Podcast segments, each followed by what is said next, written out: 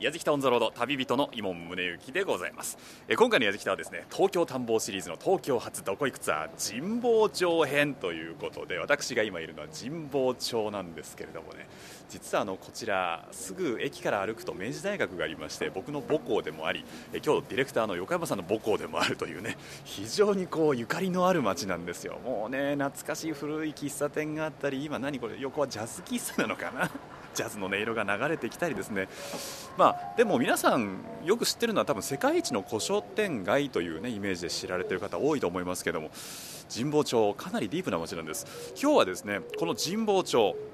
まあ、貴重な書物からこの町にしかない専門書など本当にたくさんの本が溢れているこの街をいろんなお店を巡りながら皆さんにこの神保町の魅力を再発見していただきたいなと思います。最後までお付き合いください。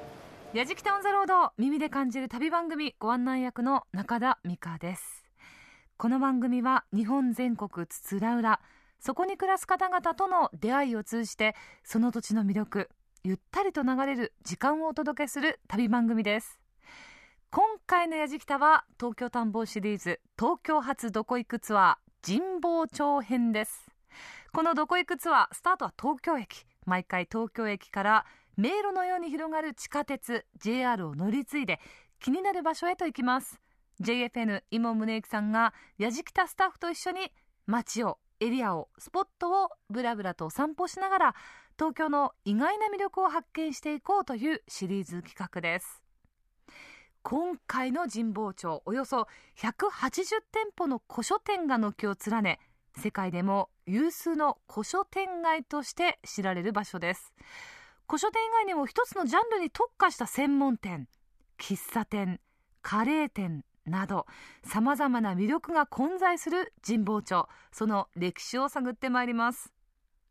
旅の様子は番組ホームページの動画や旅日記でも楽しむことができます。ぜひホームページチェックしながら聞いてください。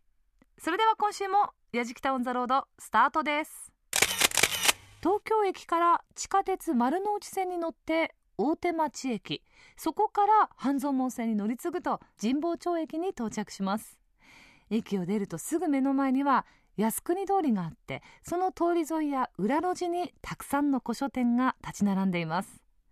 まずは神保町どんな街なのか古書店街を散策です。やじきた On the road さあ今日の東京発どこ行くツアーはですね神保町編ということでございまして神保町ぶらりとしておりますけれどもねいやー、今日実は風がすごく強くてですね。ちょっと皆さん、風がビュービュー音がするかもしれませんがご了承いただければと思います。ちょうど僕ら神保町の交差点の方からですね、えー、三省堂の方本店があるんですけれどもそちらの方に向かって歩いています。で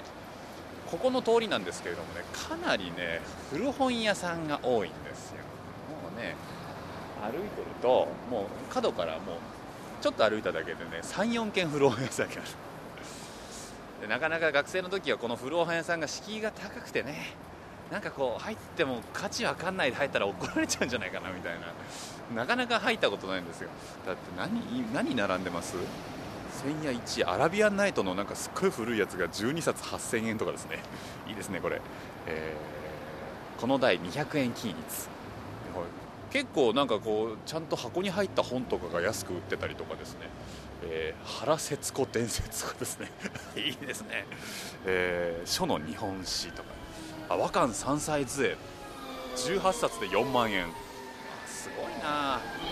えー、えー、こうやってこうワゴンセールしてたりするんですよね古い本が。でもこれ古本屋さんってこのお店の個性とかうちのお店はこういうものしか扱わないんだぞっていうこだわりがあるお店ってなんかいいですよね岡山を見捨てる三国志60巻1万4000で売ってる。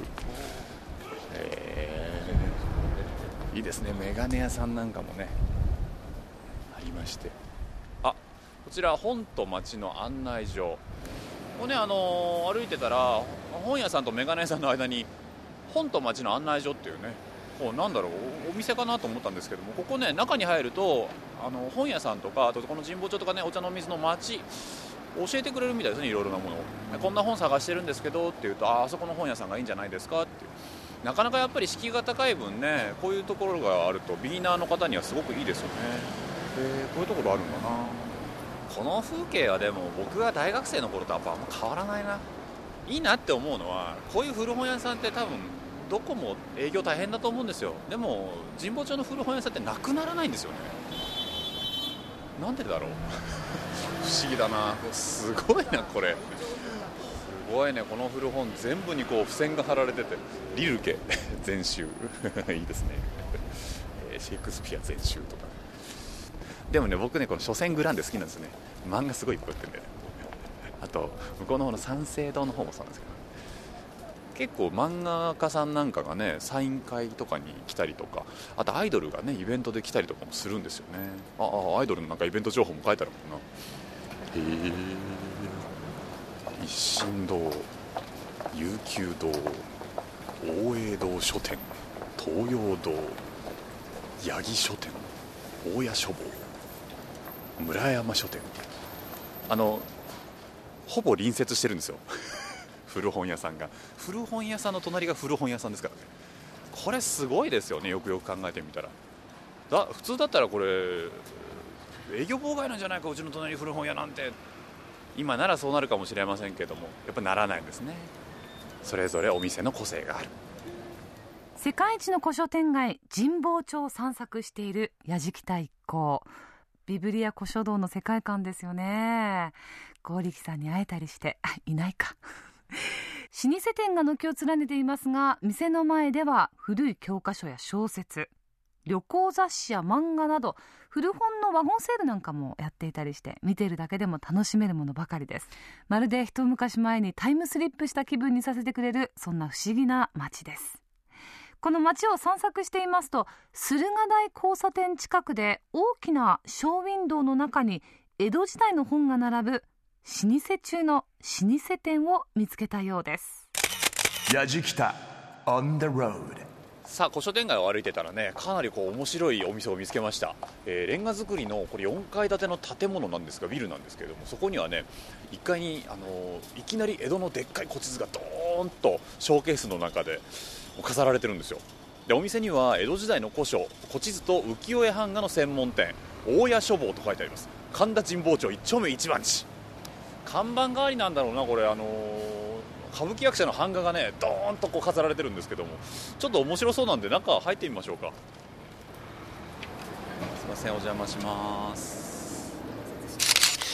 さあお店の中に入ってまいりましてもうほんとびっしり古書だらけっていう感じなんですがこの古本の匂いがいいですよね、はい、ありがとうございます。ありがとうございます。いただきました。ご主人の高血君夫さんにお話を伺います、はい、高血さんよろしくお願いします。あのこちら本なんですけども、はい、びっしり古書がありますが、はい、これあの大体古いものでどれぐらい古いものがあるね。まああの、えー、専門を時代で区切っております、ええええ、基本的には、えー、江戸時代という大雑把な切りなんです紙ってすごいですね。江戸時代からちゃんと残れる。もっと残る。すごいな。あのこちらのお店なんですけれども、はい、歴史お店の歴史はどれぐらい前からあるんですか、はい、えっ、ー、と私のところは明治15年。いわゆる古書店というそうですね古書店で。はい。ただあの古書店には違いないんですが、ええ、江戸時代からずっと引き続いて明治時代も30年ぐらいまでは、はい江戸の庶民の生活全然変わらないんで書物もほとんど変わってないんです。あそうなんですか。あ前変わらなかった変わらないあの昔からこの町っていうのは、うん、そういう古書店が多かったんですか？えー、っとねもともとから申しますと、はい、えー、林羅山っていう方が儒学者の。儒学者の、でその方が上野の信ヶ丘に、はい、いわゆるその学問所皆さんを集めて教えるところ、えー、そういうものがあったわけでそれを徳川幕府が、えー、ちょっと信ヶ丘で遠いから、うん、えー、湯島の聖堂のに昌平学問所として移したわけ、はいはいはい、でそれが元禄2年ぐらい、うん、でそれから以降ここはまあゾーン的に学問をする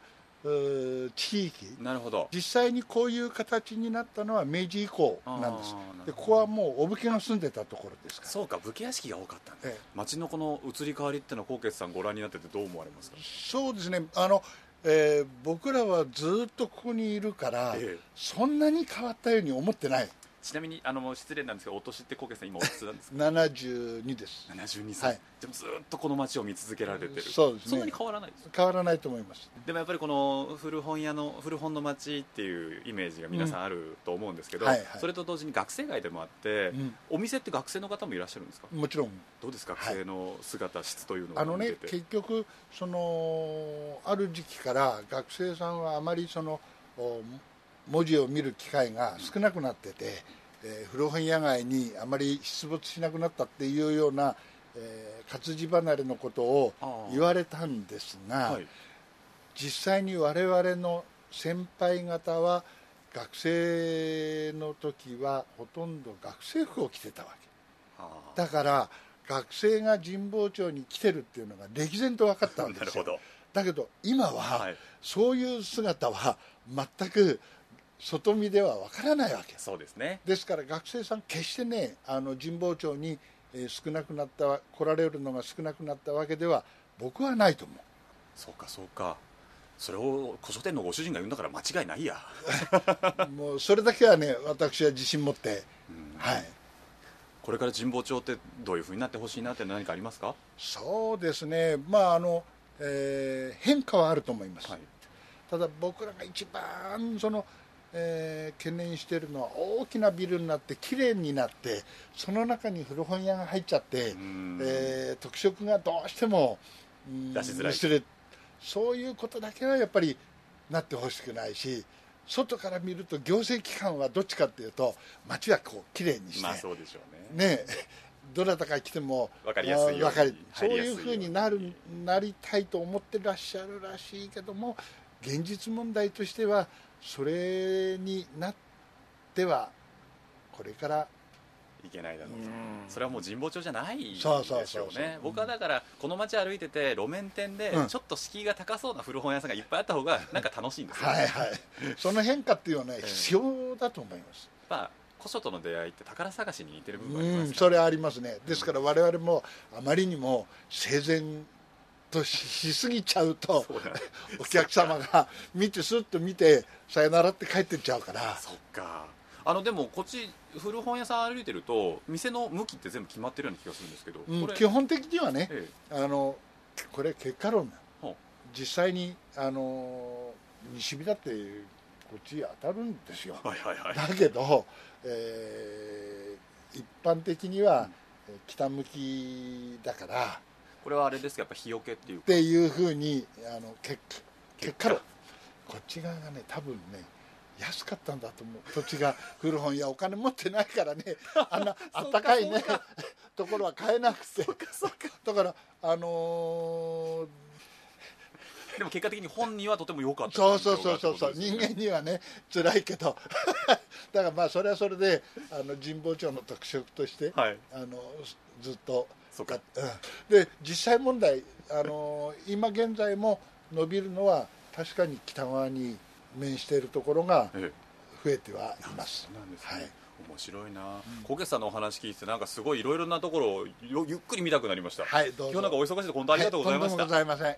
お話をお伺いしたのは、はい、大谷消防のご主人高血君夫さんでした。ありがとうございました。ありがとうございました神保町周辺はもともと大学が多くてそこに通う学生や教職員のために専門的な学術書などを置くようになったのがこの古書店街の始まりだそうです。日光が当たって本が傷むのを防ぐために神保町の古書店の入り口は北向きというふうによく言われるんですが実はその周辺の土地が安かったから古書店が集結していたというね、えー、大谷書房の高傑さんも結果論だというふうにおっしゃってましたね。このご主人の高傑さんなんですが実はあのこの収録が終わった後に準備していたんだよと言って東海道中膝栗毛の初版本を出してきてくださったそうです。あの十編者一句の東海道中膝栗毛。この番組元祖ですよね。矢地さん北さんが出てくるあの初版本を見せてくださったということでスタッフもかなり興奮をしていますけれどもこれあの写真に収めてますので旅日記でぜひともご確認いただければと思います。さあ矢敷タウンザロード続いて一行が向かったのはドライバーや乗り物好きが全国から足げく通うという専門店です。やじきた On the road さあ僕らはですねちょっとあの表通りから奥まったところに入って面白い本屋さん見つけたんですよね。菅村書店さんってお店なんですけどもこちらのご主人の菅村克美さんにお話を伺っていきます。菅村さんよろしくお願いいたします、はい、よろしくお願いします。これ扱っているジャンルはどういったものになりますか？はい、えー、乗り物が全般になります、えー、基本的にはエンジンがついた乗り物だけをやるようにしています、はい、ですから車バイク、鉄道飛行機それから船えー、それにまああとはまつわるあの模型とか、ミニカーとかそういった分野を扱うお店です。一点物が多いですか？うん基本的にはそうですね。あのー、そんなには多くはないとは思いますね。見たことない本とかもかなりあったんですけども、はい、やっぱりそこは何かこだわりというか菅村さんのこだわりがあるであのきっとこのジャンルに興味がなければ見たことない本ばかりだと思うんですね、はい、あの興味がある方でしたらよく知ってるとか探してるとかいうようなものがうちには多くあるとは思いますけども基本的には神保町あの古本屋がたくさんありますけども、あのその中であのうちの店がどんな特色を出せるかなと思った時にあのあまり扱ってる分野が少ないところをやろうと思ったので乗り物という形になったんでお客様にこれだからっていうような感じではないですね。そうなんですね。お店いつからやられてるんですかこちらは？い、えー、うちはここの場所に移ってからは8年になります。8年。はい。こういろんなお客さんがいらっしゃると思いますけども、はい、楽しさみたいな部分はどういったところに感じられますか？うんどうでしょう。あのもううちのお客様は僕よりもあのお好きな方ばかりですから、あのお客様に基本的には教えていただくという感じですね。はい。そうだろうな。うちの番組にもねものすごい鉄道好きの構成作家がいたんですけども、えー、やっぱりここの店連れてきたいもん、うん、そうですね。あのうちの店神保町にありますけど、えー、本が好きっていう方は基本的にはあのそんなに多くはないんですよ第一義は車が好き、ね、バイクが好き。鉄道が好きっていう方でそのために自分のお勉強されたいとか趣味の分野を広げたいっていうんでいらっしゃる方が多いので、あの普通の古本屋さんにいらっしゃるような本が好きだからとか、えー、こういうような本本というのは変ですけど古い本を探してますとか、えー、そういうような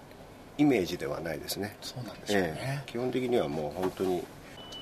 動くものがあって、うん、それが第一義ですから、はい、これリスナーさん乗り物好きな方本当多いですから、うん、ちょっと好き本当に好きな人にはちょっとこちらのお店にもねそうですね。あのちょっとはお役に立てるかなとは思いますね。あの皆さん突き詰めてる部分が違うんで全てが全てあの賄えるわけではないので、えー、ある程度はうちもできるかなというそのぐらいの 感じです、はい、今日忙しいところありがとうございますいえとんでもないです。お話を伺ったのはこちらのご主人です。菅村克美さんでした。ありがとうございました。はいありがとうございます。中田美香がお送りしています「やじきタウンザロード耳で感じる旅番組」東京発どこいくつは神保町編お送りしています古書店街を散策して見つけたのが車や鉄道飛行機などエンジンがついた乗り物を専門に扱った菅村書店。日本の乗り物雑誌は写真の質が非常に高くて内容がきめ細かいためヨーロッパなどから訪れる人も多くて世界的にも人気なんだそうです。ちょうどね扉が開くと鈴の音がチャリンと鳴ってましたけどひっきりなしになっていていかにお客さんが多いかっていうのが伝わってきましたね。さあ再び神保町ぶらり歩いていますと神保町発祥のユニークなモニュメントを見つけたようです。やじきた on the road 神保町の駅からですね一橋の方に歩いてきたんですけれどももののそうだな5分もかかんないかな。あのこの辺りはですね大学も共立女子大とかあってですねあとは出版社ですね小学館とか集英社があるような場所なんですけれども歩いてるとね面白い日を見つけましてえこちらねあのー、何何？日本野球発祥の地の日なんですけれども大きな手です。僕の体と同じぐらいの手です。手のひら。そこにボールがぐっと握られてるんですけどこのボールも大きいですね。実はですねあのこちらになんで火ができてるかって言いますともともと日本に野球を伝えたアメリカ人教師ホーレス・ウィルソンさんという方がいらっしゃるんですけどもあのこの方がですね2003年かな？あの日本の野球殿堂入りを記念しまして建てられたものだということで、えー、こちらちょっと読んでみましょうか。もともと東京大学及びその前身の改正学校がこの地にあったでそれが明治5年に学生志向当初。第一大学第一番中学校と呼ばれた同校でアメリカ人教師ホーレス・ウィルソンさんが学科の傍ら生徒たちに野球を教えたでこの野球は73年に新校舎とともに立派な運動場が整備されると本格的な試合ができるまでに成長していった。これが日本の野球の始まりと言われているということでこちらにそれをま記念してそのホーレス・ウィルソンさんが野球の殿堂入りを果たしたのを記念してこの日が建てられてるんですけど。さあこの像なんですけれどもね、あのー、形的には手首から上の、まあ、手のひら部分になるんですがそのいきなりだから手のひらがドーンとあるだけなんですよね。そこにボールが握りしめられているっていう形なんですね。でこの握りしめられたボールなんですけれども実は地球を模してましてね、えー、日本地図とアメリカ大陸の地図、まあ、世界地図が描かれているんですが野球の球って縫い目ありますよね。その縫い目片っぽが日本列島にかかってるんです。でそれをぐーっと縫い目を見ていくともう片方がなんとアメリカ大陸結ばれてるっていうね。こう日本とアメリカ、まあ、野球でこう絆というかですね橋渡しをしたんだっていうところも多分込められてこの像が建てられてるんじゃないかなという感じですねこれね。やじきた。On the road. Grooves and moves your day. 中田美香がお送りしています。やじきたオンザロード耳で感じる旅番組。今回は東京発どこ行くツアー世界有数の古書店街本の町神保町編をお送りしています。さあ日本野球発祥の地を訪れたやじきた一行ですが続いては大学発祥の地を訪れました。やじきた On the road. さあ先ほどの野球発祥の地の日のすぐそばなんですけどもこちらねもう一つまた日があるんですがなんと我が国の大学発祥の地という日なんですね。学士会館という会館があるんですけれどもあの実はここ昔東大があった場所なんです。東京大学です。まあ、もちろんその東京大学っていう名前になるもっともっと前なんですけどもあの東京開成学校と東京医学校が合併し最初明治の10年ですね東京大学が創立されたんですがそちらが実はこの神保町という場所にできたということそれをもって、えー、この地が我が国の大学発祥の地、まあ、すなわち東京大学発祥の地ということになると日にも書いてあります。まあだからなのかもしれませんよね、この神保町の辺りっていうのは本当にいろんな大学がありまして、えー、僕の母校の明治大学もそうなんですけども日大とか専修大学とかね共立女子大学とか本当にさまざまな学生会でもあるんですよね。あとはもう本当に出版社も多くてですね。なんかこういるだけでちょっとこう知的になれるんじゃないかなという 感じもするんですけども。どうでしょうか。ちょっとねまたこの後神保町の辺りぶらぶらと歩きたいと思います。この神保町周辺には明治大学専修大学日本大学共立女子大学など数多くの大学があるんですがもともとは東京大学があった場所なんですね。現在は神保町に東京大学はありませんが学生街としてもちろん賑わっています。さあ続いてやじきた一行子供の頃を思い出させてくれるレトロな専門店にお邪魔しました。やじきた。On the road. さあ神保町の駅からですね白山通りというね割と大きな通りを歩いてきてそうだな駅から大体5分ぐらいかな。面白いお店がありましてこちらカルタの専門店があるんですよね。通りに面してショーウィンドウ大きなショーウィンドウがあるんですがそこに色とりどりのカルタが並んでおります。面白いな。なんかね例えばトトカルタ。あの魚編のねえー、緑右と左合わせて読み札と取り札分かれてて絵が可愛らしいトトカルタがあったりとかですね。宮沢賢治の木版カルタとかですね。ちょっと面白そうなんで中入ってみましょうかね、えー、奥のカルタというお店でございます。さあではですねこちらの奥のカルタ店のご主人の奥野信夫さんにお話を伺っていきます。奥野さんよろしくお願いします。よろしくお願いします奥野さん、あの最初から失礼なんですけど、今お年おいくつですか？えー、昭和5年生まれなので、はい、82歳ですね。82お元気ですね。いや、そうでもないです。そうでもないですって言われて僕どうどういうふうに言っていいのかわからないんですけど。でもまああのおかげさまで、えまあ商売はね、まあ、好きですからまあ通ってきてますけどね。あれ奥野さんで今何代目なんですか？いや3代目っていうわけですか？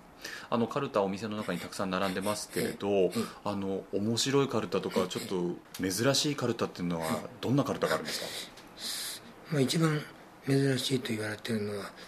天正カルタと言いまして、はい、天正時代につまり織田信長とか秀吉がいた頃よりもうちょっと前ですね、はい、ポルトガルから日本にカルタが初めて伝来した時のものを復刻したものがあるんです、ええ、まああの時価は2桁の万のくらいの値段なんですけども。そうなんですか。というか僕は不勉強ながらそのポルトガルからカルタが来てたっていうのを知らなかったんですけども。そうなんですね。そうなんです。というのはカルタという言葉がいかにも日本的なあのニュアンスなので、はい、大概もうあの日本のものかと思ってますしそれに百人一首があの出てくる歌は紫式だとか清少納言の歌ですから、もう平安時代のものがカルタとこう思ってらっしゃいますよね、はい、ですが、まあ、ポルトガル語なんですねカルタっていう言葉そのものポルトガル語なんですね。そうですはあ、だからえじゃあ向こうのいわゆるなんだろうトランプみたいな感じそうです。あのカードのことを、まあ、スペインとかポルポルトガルはカルタと言ってたわけですね。はあそうなんだ。じゃあその言葉そのものが日本に来て今まだに使われてるってことそうですね。なんかあの1階でやじきたのあれはカルタになるのかな？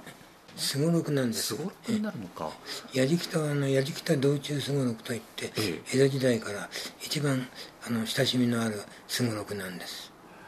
そうなんですか。でうちで復刻したのはやじきた道中滑稽すごろくというんです。滑稽すごろく？滑稽すごろくといってまあ当時の漫画ですね、でそれをあの広重が書いたのがそこにああ本当だ。ありますね。今僕らがお話をしてるすぐそこにありますが。それなんですでこれ見ても分かるようにみんななんとなく大騒ぎしたりなんかしてる絵ばかりです。そうですね。楽しそうな絵ですね。あそうかと思うといろんなこれ見るとこのストーリーは岩波文庫にも載ってますしあのみんなこれ何してるか解説がありますよね。そっか。でもこうやって矢地さん北さんの珍道中を追いながら みんなでワイワイしながらやってたのがこの S56 なわけですね。そうなんだ。まあ、でも今も昔もこうやってテーブルゲームだとかカードゲームっていうのはねどこのお家でもやられていたっていう意外と伝統ある遊び方だったわけですね。そうですね。すごろくカルタ。カルタは東海道のカルタっていうのはあの、まあ、ただ絵を楽しむだけでありましたけどね、カルタっていうのは言葉遊びですからそのまあ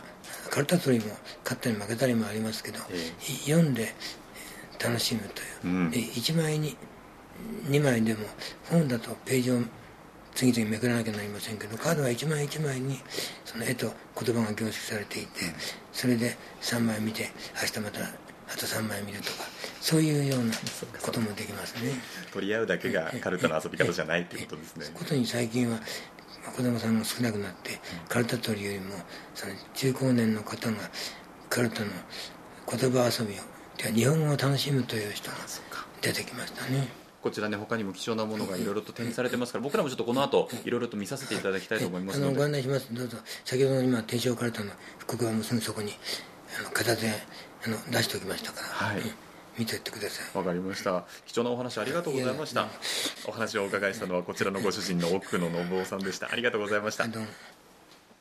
中田美香がお送りしています。矢敷タウンザロード耳で感じる旅番組。東京発どこ行くツアー世界有数の古書店街本の町神保町をお送りしています。百人一首カルタすごろくなどもう一度は誰もが遊んだことがあるレトロなおもちゃを扱っている奥のカルタ店。カルタってポルトガルから伝承されたものでもともとはトランプの一種だったっていう話すごく興味深いですよね。またあの矢地さん北さんの滑稽すごろくこれすごくポピュラーだったんですってね。なんか今回はやじきた on the road のなんかこうヒストリーをたどるような旅になっていますが、まあ、こちら安土桃山時代の天正カルタ奥の細道カルタ魚の種類や漢字が覚えられるカードゲームなどなどおよそ500種類の商品が揃っています。さあ最後に訪れたのは神保町界隈に数多くあるカレー屋さん。井門さんも学生の頃訪れていたという老舗店に向かいました。矢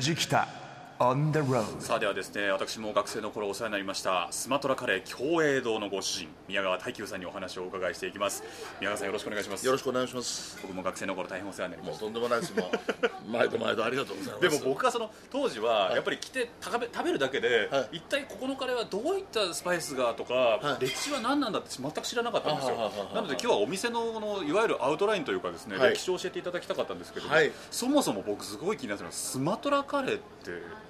インドネシアですね、えー、でまあいろいろそのメニューも書いてありますし、えー、あのホームページも出してあるんですけどもあの昔伊藤智次郎さんという方がずっと向こうの風俗ですとかいろいろなものをこう調べ研究して、はい、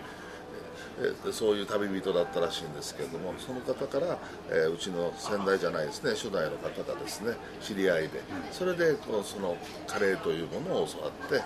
今のなってるわけなんですけど。ということは、はい、その味を日本人にちょっと下に合うようにあもちろんアレンジしたカレーが共栄堂のカレーなんですね、はい、はい、お店っていつから？大正13年ですね。大正13年、はい、こちらのお店なんですけれども、はい、ちょっとあの表通り大通りから入ってくる、まあ、地下に降りていく形になります、はい、昭和50年代からこの内装変わってない変わってないですね。だからちょっとこのレトロな懐かしい感じがするそうですね、ええ、人間も。人間もレトロだから。こちらなんなんで僕すごい気になってたんですけど、はい、神保町とかお茶の水界隈ってカレー屋さん多いですよね。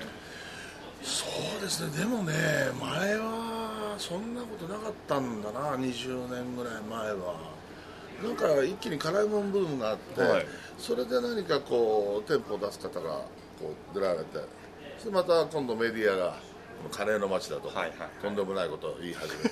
とんでもないことを言い始めて、まあ、書の街であるにかかわらず、まあ、そういうものがあって徐々にこう増えてきてこの前のあれだとなんつったかな60年専門店だけでそのぐらいあるんだっつってましたすごいですね、えー、びっくりしましたね、はい、でもこちらの共栄堂はその中でも本当に最初の頃粗相期からあると言っても過言ではないですもんね。しょうがなくここでやってるぐらいでね何を,、えー、何をおっしゃいますか、あのこちらのカレーのこだわりというと、はい、一番は何ですか？なんていうのかな特徴というものがねあの向こうからいただいたものこの日本の口にアレンジするように初代の方から変わってきてそれをだからずっと伝承していく。なるべくその味をかけない。あのしかし手間をかける、えー、味を変えず手間だけをかけてお出しできればなと思っております、はい、こちらのカレーだと思い出はすごく早く出てくるっていう。はい、マクドナルドより早いです。こんなに美味しいものがこんなに早く出てきていいんだろうかっていう 思い出があります。あのもうやっぱり昼間はねお忙しい方がいらっしゃるんでも湯煎にいろいろこうかけたって、はい、もうあの次々とこう、ね、鍋でね温めてこう出して湯煎に入れてだから湯煎に入ってるからもうすぐこう出せるっていう状態ですそういうことだったんですね、はい、はい、あのこちら一番人気というと何カレーなんですか？人気っていうのはね不思議なもんでねあのお客様によってね、はい。みんな味が違うもんですから、うん、もうポークがいいっていう人はポークもうビーフがいいっていう人はビーフたまにこう浮気をしてポーク行ったりするとまあビーフがまたいいな これはダメだとかねこう言われるんですけど、ね、えー、だからあのこう縫い合わせたこうルーなんでみんなそれをこう召し上がってね自分を目指して召し上がっていただくというのは一番私ども幸せだなそうすると。いうことはその時のあなたが食べたい気分でそういうことですね。セレクトしていただきたいという、でね。みんな味が違うもんですから、はい、なるほど、はい、ちょっと僕もせっかくですから、もう久しぶりに京江戸のカレー食べたいなと思っててありがとうございます。よろしいでしょうかね。とんでもないです。何しようかな。じゃあポーク。ポークはい。かしこまりました。いただきます、はい、少々お待ちください、はい、やじきた On the road こんな時にカレーが来られるとまだ心の準備ができてないだろうっていうような状態の時ですよ。でおもむろにねこのスープをして右に置こうかな左に置いてみようかなどっちがいいかな水の位置どうしようかななんて考えながらね。こんなこと考えてたらもう来ちゃうんだもん。あごめんなさい早い。皆さん早いですね。相変わらずです。相変わらずねそうか。じゃあせっかくですから。どうぞどうぞ召し上がってください。あったかいうちにね。あったかいうちに召し上がってくださいじゃあいただきます。よろしいでしょうか。ああ思い出すな。スパイスの香りもいいしこの色が予想する通りコクがありますよね。そうですね。すごくコクがある。うまいな。なんだろうな。普通のカレーライスとやっぱこう舌触りがちょっと違うんだよな。うまい。これチキンとかビーフとかはい。他にもエビとかタンとかありますけどはいそれぞれのソースって味が違うんですよね。あみんな仕込みが違うもんで、ええ。ーとお味はみんな違います。あの色はね、ええ。まあ、こういう焦げ茶色なんですけども。はい。それはあれですか？あのスパイス自体は変わってないけれどもそうですね。とか言ってね。ブイヨンですとかねそういうものは全て違いますね。そうなんですね、はい、ただただこれをやってるだけでね経営のね努力がないと言われたりしますけど 本当に。いや本当に。でも、まあ、この味をねやっぱりこうしっかり守っていきたいなとみんな若い者にもそう言っております。はい。お願いいたします、はい。リスナーの皆さんもちょっと 神保町に来た時は京江戸さんに来てカレーぜひ食べてよろしくお願いいたします。だけどお話を伺いましたのはこちらのご主人です。宮川大久さんでした。ありがとうございました。どうもありがとうございました。どうも失礼いたします神保町にカレー店が多い。これは本を読みながら食べやすい料理がカレーということで2000年以降増えていったんですね。その後およそ30軒老舗店から欧風カレーインドカレースープカレーなど店のスタイルは本当に様々です。本を片手に自分好みのカレー店を探してみてはいかがでしょう。やじきた On the road. 東京発どこ行くツアー神保町編皆さんいかがだったでしょうか？僕はその神保町のね三省堂という大きな本屋さんを目の前にする駿河台下の交差点に今立ってるわけですけれどもね。まあ学生時代はこの駿河台下の交差点含めて三省堂含めてこの辺本当によくブラブラして歩いたもんですけれども。でもここで働いてらっしゃる方がこんだけこう神保町のことを好きであと古本屋さんが実は敷居が高くなかったっていうことを今日実は初めて知ったんですよね。こんなことだったら学生の時にもうちょっと古本屋さんの親父さんと話せばよかったなって ちょっとだけ後悔してます。でもまた新たな神保町の楽しみ方を見つけたような気がしますのでぜひですね皆さんこちらに遊びに来た時は古本片手に街をブラブラとしてください。そしてカレーを食べてください。というわけで「やじきた on the road」旅人は井門宗之でした。やじきた on the road 耳で感じる旅番組東京発どこ行くツアー神保町編。今回は世界一の古書店街本の町神保町を散策しました。いかがでしたでしょうか？私も神保町は月に1回ぐらいかな。あのサッカーの番組をやっていましてサッカーの専門書っていうのが初戦グランデの地下1階にあるんですよね。バックナンバーとかが揃っているので必ず足を運ぶようにして。で時間があると喫茶店サボールでサボタージュしてます。はい。バラしちゃった。でもあの神保町っていうのはみんなさまざまな趣味を持っていてそれぞれ訪れる人たちの目的っていうのは別々なんですけど共通点はただ一つ本なんですよね。であのあちょっとこのお店のご主人難しそうかなと思うんですけどこういう本探してるんですけどいかがですか？とかって聞くと自分が大好きな本についてのお話なので自分の大好きな分野についてのお話だったりするんでブワーッととどめどもなくね本当にいい表情して、えー、親切に話をしてくださるその瞬間がすごく好きです。まあ、日がない一日とまでは言わないまでも半日ぐらいこの神保町という街でねブラブラとしながらちょっと気に入った店があったら中に入ってみて店主との会話っていうのを楽しんでみてはいかがでしょうか旅の様子は番組ホームページの動画や旅日記でも楽しむことができます。放送終了後はポッドキャストでも配信していますのでぜひホームページ覗いてみてください。ホームページのアドレスは www.jfn.co.jp スラッシュやじきたです。やじきたオンザロード耳で感じる旅番組。ご案内は中田美香でした。